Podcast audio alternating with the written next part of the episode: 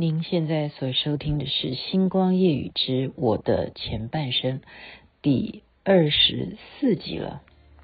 适逢新年，该做什么呢？跟着感觉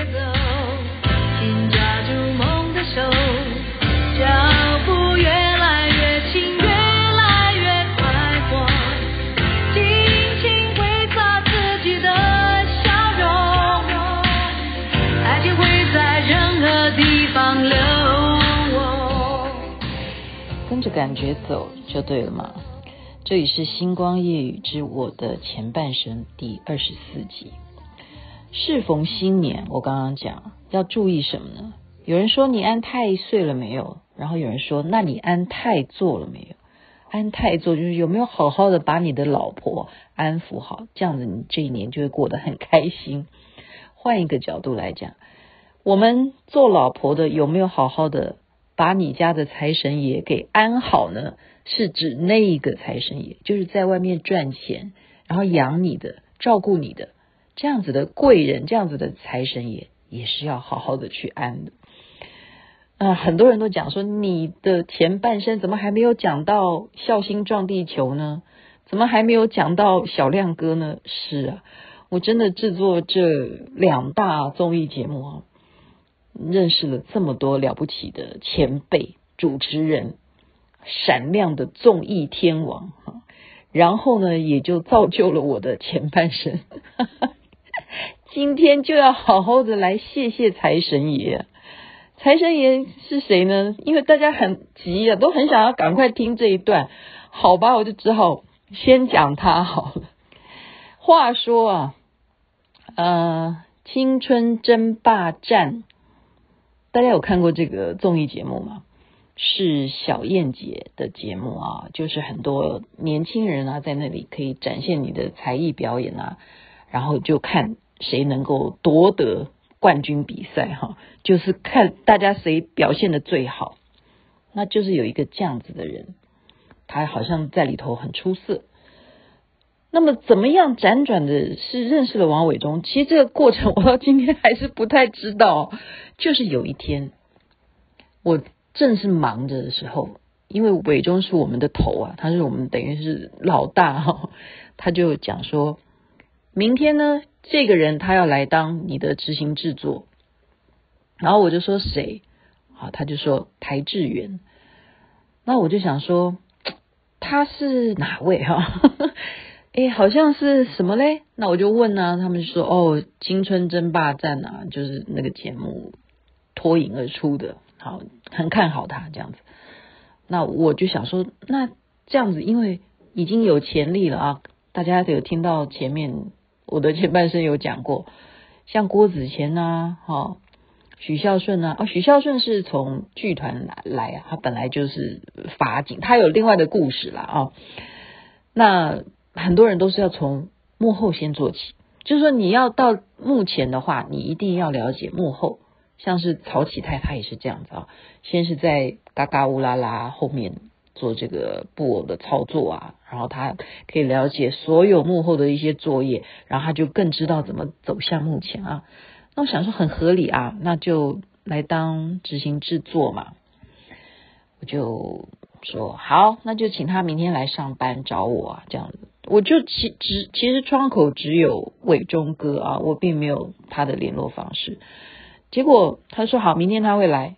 嗯，我就那一天，就是隔一天，我很认真啊，我真的是很认真的要等这个人来上班，或者是来进棚，或者是来看我们剪接吗？或者是来看我们怎么收拾道具吗？或者是来看我们怎么开会讨论明天要录什么的剧本吗？或者是你能够帮我去发哪一个通告明星吗？以上我所讲的事情，到了隔一天，这个人根本完全没有出现啊，就是一个完全没有把你当回事的。那么一天没出现，隔一天呢，他也没有进棚啊，是我们全部都已经收工了，已经回到公司，然后大家。正在忙啊，我才看到这个人坐在沙发椅上，然后眼神不是很正式的看着我哈。那我就有点火气，我觉得你太不尊重我了。你不是昨天就应该要来报道吗？你怎么现在也没有跟任何人打个招呼啊？你就坐在沙发椅上，然后也不是正眼的要很抱歉的看着我，你是用一种什么眼光在看着我？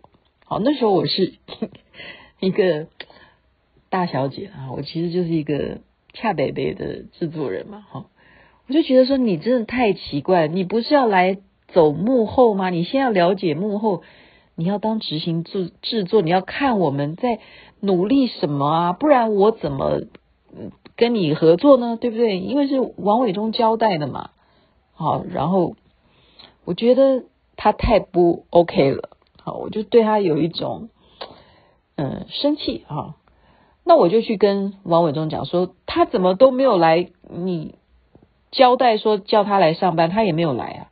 然后伟忠也没有当回事啊，也不把我的话当成话。原来他们就是两个早就已经在密谋，呵 呵密谋吗？啊，其实本来就是这样子来的。我们其实要制作单元啊，哪怕是短短的五分钟啊，你要知道我们要设计，对不对？旁白、对白。然后你要关系到场景，然后你的画面、你的服装，很多很多的问题，所以企划一个单元不容易。那么他们就是这样子密谋，干脆就他们两个做。因为上回呢，我操作布偶，对不对？小姐我也不是很开心，因为每天都被骂说我演那个左手哈要撑住那个布偶呢，也没有办法撑得很好，就是这样子。他们就不要我了，他们两个自己去发展一个单元。我不知道你们还有没有印象，为什么会发展这个单元？当时哈，关系到我们两岸，因为那时候开放啊，比较会知道对岸，我们可以拿对岸的人来说说话，放在综艺节目上面，其实是一个蛮危险的。说实在。在当时的尺度是蛮危险的。我们是拿谁来做题目呢？那就是小平同志，邓小平。你看看，我们很大胆吧？不是我，是他们两个。他们两个从年轻的时候就有这种嗜好，就是很关心国家大事，很关心那边在干些什么事。于是就有了老邓的小耳朵，然后。邰智源他就是有这样子的天赋异禀啊，他的这个语气啊，我真的是非常的崇拜他哈。他可以学很多方言，很多省级的话，他都可以模仿，这个是天才啊。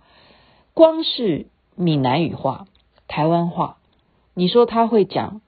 台北的腔，他也会讲台中的腔，他也会讲高雄的腔，好，福州话、潮州话，他什么都会来几句，都会学。那我们要知道，小平同志他不是像我们一样讲台湾话，他也不是讲标准的北平话，他也不是讲普通话，他讲的是什么话？我也不搞不清楚，是四川话。所以最有名的那一句名言就是。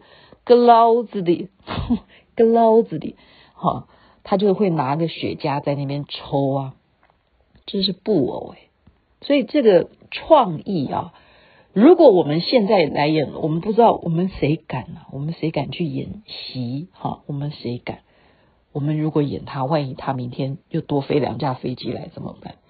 不敢。可是那时候那种拿捏，所以他因为他们做这个单元。你们就知道我的麻烦来了，为什么？因为常常都在尺度的边缘上面徘徊啊，然后我就要去哪里报道，就是华视的编审那边，因为每一天的播出内容，编审都要看过一遍，觉得你没有暴力啊，你没有色情啊，你没有敏感的政治议题啊，你没有涉及诽谤他人啊，点点点点点啊，他们。通过了，你才可以交袋子送去播出间去播出诶，所以编审这一关，如果他觉得你哪一句台词不对，哦，我们就要在那边努力的去周旋，这就是我的工作，我要去。告诉他说，理由是什么？我们为什么要讲这个？你如果换一个幽默的角度来看的话，是不是你觉得其实这样子的点是有一点让人有会心一笑呢？哈，我就会开始替我们的编剧替我们这一段节目要做一些解释，所以很难。因为编审如果这一关他帮你通过了，那他就要负责。那时候我们不太了解，现在我了解了，呵呵，现在了解。所以那时候啊，就是每天为了这些单元，不管是老邓的小耳朵啊，还有后来的最麻烦的就是七点新闻连环炮呢。他每次发生了什么事情，因为我是制作人，我就去编审那边去讲完话，然后全组的哈连环炮的工作人员就等我回来，因为我回来如果说不行。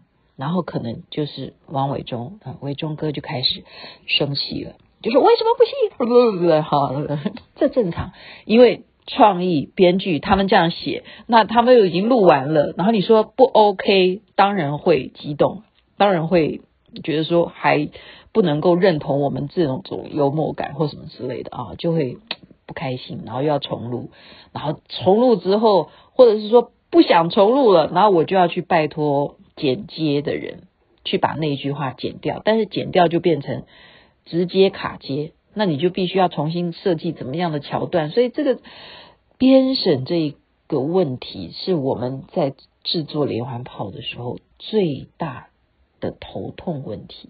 今天就介绍这个人的关系，就先讲到这儿好了。我们就是这样的因缘开始有工作上面的合作。这种的关系，想想看，也是有一点像一场梦一样哦。因为后来不只是做连环炮啊，还做什么？孝心撞地球啊！对啊，我刚讲孝心撞地球，就是这样，就是这样来的。今天就先把哦，时间又到了，《星光夜语之我的前半生》第二十四集介绍给大家。一定要好好的把你家的太座安好，还有你的财神爷安好，祝大家一切美好。下一集再来听听看，这接下来又发生什么故事？还有很多人物要介绍呢。先祝大家晚安喽。